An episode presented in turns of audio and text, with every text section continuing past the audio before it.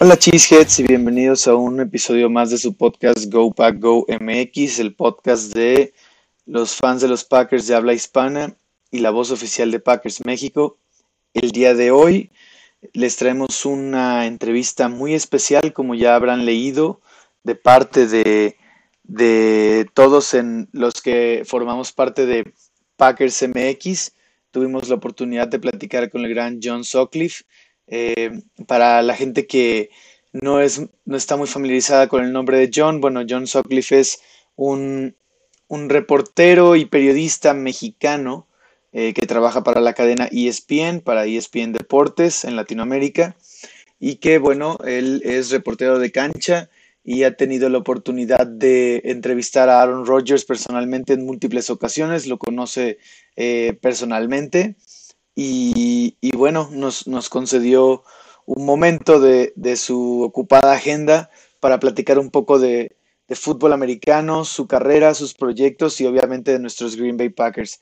Así que Cheeseheads, eh, muchas gracias por escuchar este episodio, espero disfruten la entrevista y eh, compartan por favor eh, el contenido y suscríbanse al podcast.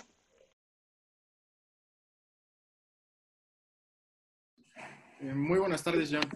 Eh, antes de comenzar, queremos darte las gracias de antemano por estar con nosotros el día de hoy. Como probablemente muchos sepan, estamos aquí con John Sutcliffe, una de las figuras más importantes del periodismo deportivo en Hispanoamérica y más aún especialmente en el fútbol americano. ¿Qué tal, John? ¿Cómo estás? ¿Cómo están? ¿Cómo están mis quesos mexicanos? Feliz de estar. Eh, estamos conscientes de esa gran pasión que hay de los Green Bay Packers en México Aaron Rodgers me lo ha mencionado en varias ocasiones y feliz de estar con ustedes y platicar un poco de NFL.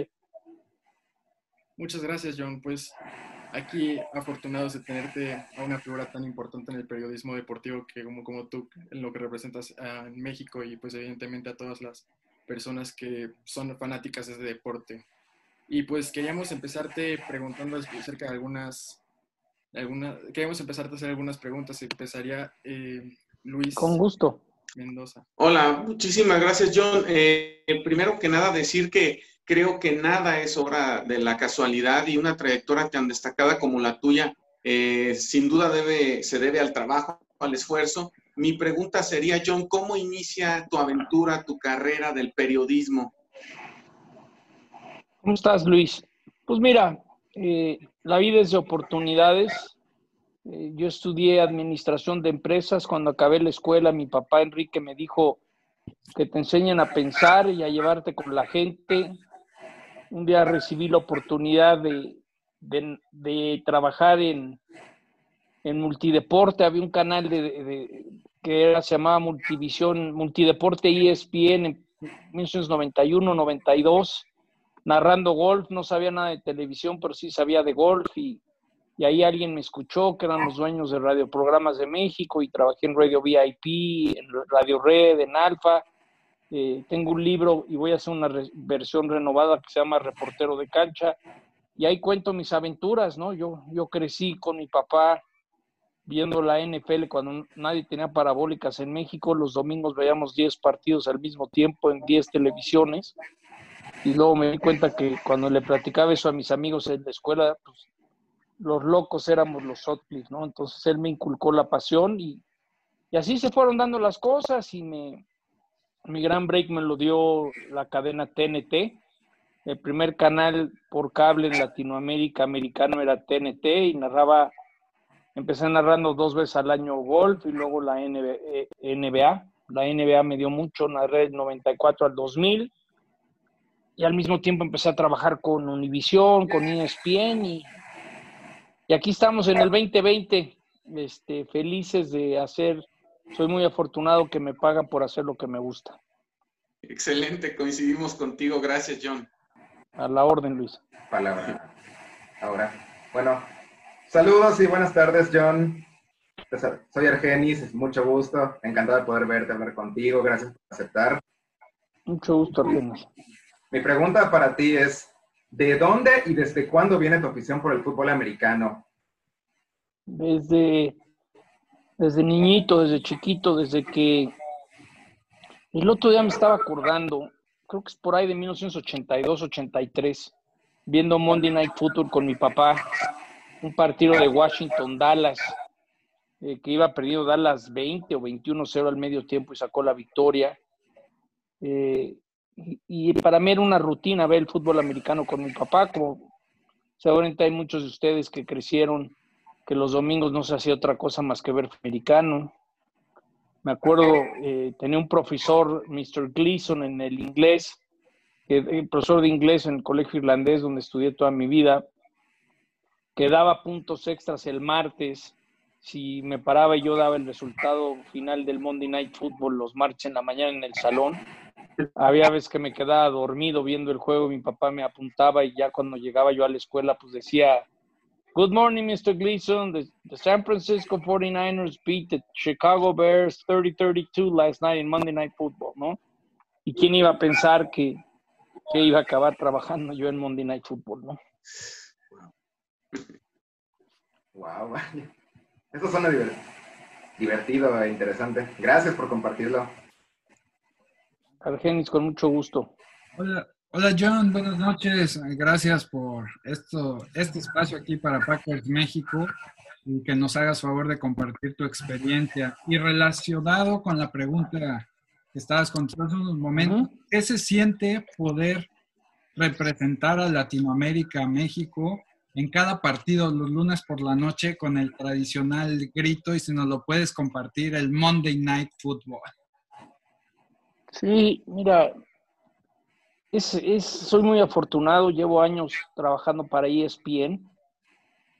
El otro día me preguntaban cuál era mi primer partido que hice cancha y la verdad no me acuerdo, 2004, 2005. Sé que ya hacía la NFL en el 2005 porque me tocó el partido en el Estadio Azteca entre Arizona y San Francisco. Eh, claro que me siento orgulloso que cada vez nos están dando nuestro lugar. Eh, fui el primer hispano en hacer reportero de cancha en inglés en un Monday Night Football, un San Francisco, Pittsburgh en Candlestick Park. Me fue bien y me fue en feria, ¿no? Había auditorio en Estados Unidos que me, escuchó con acento y dijo, ¿y ese qué hace ahí? Pero, pero ESPN me dio clases, aprendí, regresé y, pues, ¿qué te puedo decir? Hasta el mismo grito de Monday Night Football se fue dando natural, no es algo que planeé. Hay veces que, hace años trabajé en, radio, en Alfa Radio aquí en la Ciudad de México y los domingos decía, eh, los viernes cuando acababa el programa decía que tengan un enorme fin de semana. Y lo sigo haciendo en ESPN Radio Fórmula. ¿Cómo surgió? No me acuerdo. El Monday Night, yo creo que tengo mi voz de pollo, mi tono diferente. Entonces de repente un día me dijo, échale Johnny, empecé Monday Night. Y se volvió como una tradición, ¿no? Pero hay veces que que cosas así eh, no se planean, se dan solitas, ¿no? Hola John, buenas noches aquí Luis Carlos. Eh, nuevamente, gracias por tu tiempo. Está padre tu Lambo, Phil. Ahí, siempre en la mente. Eh, John, yo quería preguntarte ya un poco más adentrándonos, adentrándonos en temas de, de los Packers tú has tenido la oportunidad de ser reportero de cancha muchas veces en, en, Lambeau Field, eh, en prime time, sobre todo Monday Night. Eh, Green Bay, Wisconsin es un lugar cuya población, digamos, no es tan diversa, no hay una comunidad tan predominantemente hispana como en otros lugares, pero en las ocasiones en las que has ido, ¿tienes alguna anécdota interesante que, que puedas compartirnos, que hayas conocido algún fan latino o mexicano que viva allá o algo así? Sí, fíjate que un par de cosas. Me acuerdo que una vez vi una chiva camioneta. Las chivas del Guadalajara, hubo una época que estaban vendiendo camionetas, pues así, que de las chivas, y estaba en el estacionamiento del Lambo Field. Me acuerdo que platiqué con el aficionado. Y también hubo una época que ya no están. Había una comunidad de unos 10, 12 mexicanos de Cuernavaca, Morelos, trabajaban en el estadio Lambo Field. Ya las últimas veces no los he visto. No sé si dejaron de estar ahí, porque me acuerdo que un año llegué, imagínense que si es un Monday night, llego como seis, siete horas antes que comience el partido. Entonces, entre enlaces en vivo te dan de comer y una vez me sacaron mis chiles chipotles, ¿no? Entonces, eh, no los he vuelto a ver. Es una ciudad, eh, es un estadio mítico, diferente. Eh, difícil de llegar, ¿no? Se vuela por Atlanta, se vuela por Chicago, se vuela por Detroit, o vas a Chicago y manejas. Ha cambiado mucho. ¿eh? La primera vez que hice un juego hace 15 años, pues hasta para ir a comer este, era difícil si no rentabas coche, no había dónde, había muchos casinos, ¿no? Hoy hay de todo, ¿no? Hoy hay, hay un hotel que, que, está enfrente del estadio que se llama Kohler, el dueño de las, que hace todas estas cosas para baños, pues ya hay hoteles de lujo, pocos, pero ya hay un par de hoteles, pero sí, si, si eres fan de los Packers, te tienes que dar la oportunidad de conocer, de ver. ahí está el restaurante del Brett Favre, que la comida es no mala, malísima, pero bueno, si quieres ir a ver el restaurante de Brett Favre, pues adelante, pero no recomiendo comer en él. Gracias. Qué, qué buena anécdota, John. Ahora, hablando acerca de, pues claramente Aaron Rodgers, una de las figuras más legendarias en la historia de nuestra franquicia y probablemente en la historia del deporte, del fútbol americano. Tú que tienes el privilegio de conocer a Aaron Rodgers personalmente, inclusive tenerla eh, nuevamente, que pudiste has podido hablar con él directamente. De hecho, hace, hace un par de semanas que, fuimos, eh, que pudimos ver tu enlace directamente con él. ¿Cuál es el Aaron Rodgers que está detrás de cámaras, el Aaron Rodgers que no todos conocemos. ¿Cómo es esa figura tan legendaria detrás de cámaras, detrás de, del micrófono, detrás de como lo vemos nosotros desde la televisión? Es un güey normal, un chavo que, mira, les voy a platicar. Yo lo llegué a tratar o lo empecé a conocer porque hay un señor que se llama Andy North. Andy North ganó dos US Opens de golf en la década de los 70. Él es de Madison, Wisconsin. Y de alguna manera es como un tío de cariño de Aaron Rodgers. Entonces por ahí fue el, momento que Andy le dijo, pues, te presento a John. Andy ha ido conmigo a partidos a Lambeau Field y, es un cuate normal. Eh, no es esa cara de, de sangrón, no, al revés, vean cómo se viste, se viste normal, este, le gusta mucho el golf, eh, les mando, le mando sus botellas de tequila. No sé si vieron la serie de, Michael Jordan, pero yo lo comparo mucho a Jordan en el sentido que pues, él llega los miércoles a las juntas eh, y, si Valqué, Marqués Valdés no se sabe la, eh, la, ruta o se aprendió las jugadas, no le va a lanzar a nadie. No te voy a lanzar. Si no estás preparado, no te voy a involucrar. Entonces sí puede haber el que diga, ah, es un sangrón, pero no. Eh, yo he tenido la oportunidad de tratarlo en corto y, es querido, es líder y es exigente.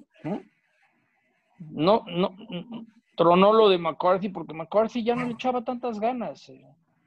Son cosas que nunca lo va a decir Aaron, pero McCarthy ya no iba a las juntas a veces o pedía jugadas que ya habían quitado durante la semana, ¿no? Entonces, te diría que es un líder, es una figura, es la columna vertebral de los Green Bay Packers.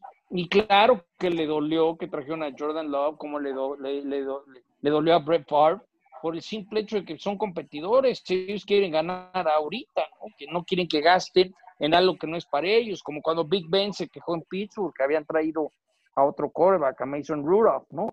Pero no es lo que aparente. Yo que lo he tratado, es un cuate normal. Eh, si pueden leer más de él, es el, él, que es de, allá por Sacramento, California. Él creció en una familia de clase media y se dieron cuenta que era muy, muy inteligente para las matemáticas, era como un whisker, era como un genio nerd, pero no tenían lana para mandarlo a escuelas especiales y lo ponían a, se iba a los veranos a casa de sus abuelitos y se ponía a ver el programa de Jeopardy. Entonces es un cuate que tiene una agilidad mental muy especial, tiene una manera de reconocer o acordarse de muchas cosas. Entonces por eso, por eso algo que a veces la gente no valora es la inteligencia que se requiere más allá de la habilidad física para jugar la posición de coreback. Muy bien. Muchas gracias, John. Un favor muy grande, ya lo hiciste en alguna ocasión. La próxima vez que lo veas, mándale nuestros saludos. Somos grandes admiradores. Este, y te agradecemos eh, esta cercanía que has tenido con nosotros y con, con el mismo Aaron. Eh, oye, disculpa, eh, ¿cómo ves el desempeño del equipo esta temporada? De acuerdo a lo que se tenía proyectado, ¿estamos bien? ¿Para qué crees honestamente que le alcance a los Packers este año? Yo sé que Aaron está preocupado, está preocupado de la defensa, que fueron ya seis entregas de balón en los últimos dos partidos.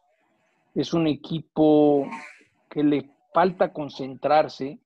Si se fijan las últimas dos temporadas, cuando regresan de Bay, San Francisco les metió una paliza y ahora perdieron con, vikingos viniendo de Bay.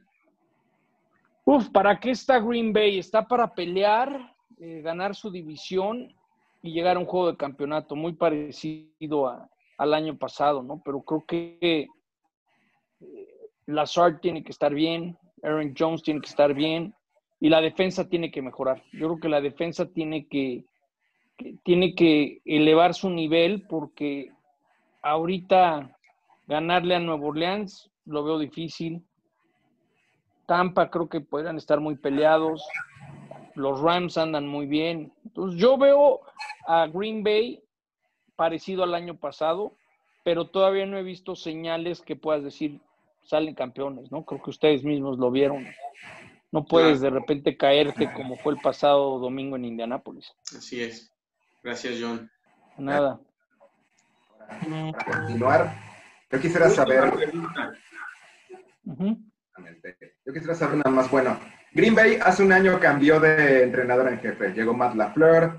Lo que en se sentían un ánimo diferente, un ánimo renovado. Muchos de los aficionados en Green Bay estaban optimistas sobre el cambio de entrenador. ¿Qué percibes tú que cambió con la llegada de Matt LaFleur, que no había con Mike McCarthy? No, a ver, Aaron va a ser muy elegante y con clase nunca va a decir nada, pero no había química. Y creo que la intensidad con la cual se prepara Aaron la había perdido Coach McCarthy. Entonces, ese día que pierden contra Arizona, que era cumpleaños de Aaron, esa noche le avisaron que, estaba fuera McCarthy. Mm. Eh, yo creo que Matt LaFleur nos dijo en una junta de producción el año pasado que esta segunda temporada podrían, y se lo preguntaron en la entrevista hace unos días, podrían implementar más cosas. Entonces, él conoce su papel, ¿no? Es decir, Green Bay necesita correr, necesita establecer el ataque terrestre, necesitas que sus receptores no se lesionen, ¿no? Pero, a ver, tiene todo para ganarle a cualquiera en cualquier día. La parte que es peligrosa es que cualquier equipo de repente en una buena tarde le puede pegar a Green Bay. Es muy inconstante el equipo de Green Bay, pero la relación con LeFleur es muy buena. LeFleur no es tonto, él sabe, él sabe lo que tiene y, se tiene que acoplar a lo que quiere. Como cuando con Brett Favre hay, hay, ciertos talentos que si, Aaron quiere tal jugada, se va a poner tal jugada porque la sabe ejecutar. Entonces creo que hay muy buena relación. Simplemente hay que poner a chavos a, motivarlos y a que estén al 100%, ¿no? Él, él, me lo decía el otro día antes de empezar la entrevista, ¿no? Lo, difícil que es estar en la banca, ¿no? Y estás con el tapabocas, y luego estás en el vestidor o en los entrenamientos y hay hasta un panel que, separa a tu compañero. Esta semana, por ejemplo, que es Thanksgiving, que se juntan todos para comer y dar gracias, toda esa parte de la rutina es bien difícil. Hay que ver cómo termina esta temporada con lo de la pandemia. Ya vieron todo lo que está pasando los últimos días, ¿no? Entonces, que, Green Bay puede ganar el Super Bowl, sí, sí lo puede ganar. ¿Que es el favorito no es el favorito? Muy bien, John. Eh, mira, eh, ahorita quisimos acortar ya las preguntas porque queremos que nos platiques un poquito de lo que mencionabas, de, tus proyectos, del libro de reportero en, la cancha, que ahora nos dices que vas a, remasterizarlo y a sacar otra, otro, otro tomo, eh, de Top Golf Monterrey, de la 86 by Sutcliffe, de todos tus proyectos y si tienes algo más en cuenta eh, o, en puerta, que nos compartas tus redes y dónde podemos seguirte, John. Gracias. Sí, mira, eh, muchas gracias. Ahorita, eh, por primera vez en años, no estoy viajando al Monday Night. Agradezco a Disney y a ESPN que la salud es primera. No está fácil. yo creo que iré al Super Bowl porque lo tiene ESPN Deportes, pero el único viaje que he hecho fue al Masters de Golf. No creo que viaje en todo el año todavía. Este, los mandan a saludar mis perros. Este, eh, el libro que saqué de reportero de cancha fue previo al Mundial de Brasil. Entonces ando con la idea de hacer un libro renovado, porque hay generaciones que no lo han leído, entonces ponerle reportero de cancha plus. Estoy en ese proceso. También voy a hacer un seminario virtual que, lo estoy trabajando, lo estoy terminando, que se va a llamar reportero de cancha y lo vamos a enfocar a, a cómo empecé, cómo creo que debe ser un reportero, cómo es el reportero de cancha cubriendo la NBA, el golf, el fútbol, obviamente la NFL. Espero que para enero salga. El restaurante del 86 no nos funcionó. Eh, ya, ya, ya no está como tal, ya no, ya no, ya no estoy metido ahí. Eh, también zapatero a sus zapatos. Pero el golf siempre ha sido mi pasión y estoy de socio en Top Golf Monterrey. Eh, si nunca han jugado golf, no importa, es lo último. Es, es, un lugar muy padre, muy entretenido. Abriremos, no sé, en un año, año y medio también en Santa Fe. Y pues mis redes son fáciles, Twitter y Sotcliffe, Facebook y Sotcliffe, Instagram y Sotcliffe. Soy yo el que escribo, yo soy el que contesto, yo no tengo a nadie que me hace nada. Eh, crecí de niño con dislexia, viendo las palabras al revés, a veces me cuatrapean las letras, pero no me importa. Eh, soy yo y este y alguien muy agradecido, ¿no? Muchísimas gracias. Alex, no sé si quieras cerrar. Claro que sí, Doc. Eh, pues nosotros estamos sumamente agradecidos de que nos hayas podido compartir todas estas memorias, todas estas respuestas. John, en verdad lo agradecemos demasiado de parte de toda la nación de los aficionados de los Packers en México y de todos nuestros espectadores y todas las personas que estamos aquí. Te lo agradecemos de antemano y queremos desearte mucho éxito en el futuro y esperemos poder este, encontrarnos nuevamente por aquí en algún tiempo. En verdad, muchas gracias, John, y fue un gusto haber estado aquí contigo en esta entrevista. Alex, a Jenny, Eduardo, ¿quién más anda por ahí? Luis Carlos, Luis, pues gracias por su tiempo estamos eh, pendientes y ojalá, ojalá podamos decir, estamos con number 12, ¿qué se siente ganar el Super Bowl en un año tan complicado, Aaron? Ojalá. se puede dar. Ojalá. Va a celebrar con tus tequilas, John. Claro, Dobel, maestro Dobel, eso sí. Tiene que ser maestro Dobel, si no se rompe la mala racha. Nada más un segundo, un minuto, si me permiten mis compañeros, voy a robar unos segundos. Yo quería decir, John, ahora que comentabas lo de tu libro, que bueno, yo lo compré. Este, Gracias. No lo he terminado de leer, este, pero lo haré. Este, ahorita parece muy, muy entretenido y muy interesante lo que estaba leyendo. Gracias. te saludo desde Mérida, Yucatán, y quería enseñarte también una foto que, bueno, eres tú cuando estuviste en Mérida en el 2014, recién sacado el libro, es con mi hermano. Estuviste en la Universidad Nahuac Mayor de Mérida. Sí, ahí fui a dar una plática, claro que sí, recién salido del horno. Ahí luego me mandas una, este, un arroz cabrioche, que es mi favorita. Claro que sí, pues. Yo muchas gracias por aceptar a nombre de pues la comunidad de nosotros de Packers en México lo estará escuchando más adelante. Gracias por aceptar a nombre de todos, porque sabemos que estás muy ocupado, que la temporada es muy... Mucho gusto. Con esto del coronavirus, que es muy complicada de realizar, de continuar, y que esperemos que se pueda terminar como se programó. Yo creo que sí se va a terminar. Con mucho gusto. Saludos a los Packers. Suerte. Ahí les mando buenas vibras cuando nos topemos con Aaron Rodgers. Gracias. Gracias. Abrazos. Hasta luego. Gracias, compañeros. Un abrazo. Amigos, Gracias, Hasta luego. Bye. Pack, go. Seguirnos en nuestras redes sociales. En Twitter nos encontramos como arroba Packers-MX, al igual que en Instagram. En Facebook nos encontramos como Packers México. En Twitter nuestro podcast se encuentra como arroba GoPackGoMX. Y de igual manera nos pueden encontrar así directo en Spotify para escuchar nuestro podcast semanal. Y en Facebook también nos pueden encontrar como Percy Sports. Muchas gracias a todos por, por acompañarnos el día de hoy y nos vemos hasta una nueva edición. Muchas gracias. Compañeros, hay que despedirnos con el grito de siempre. Una, dos, tres. Go, Pack, go.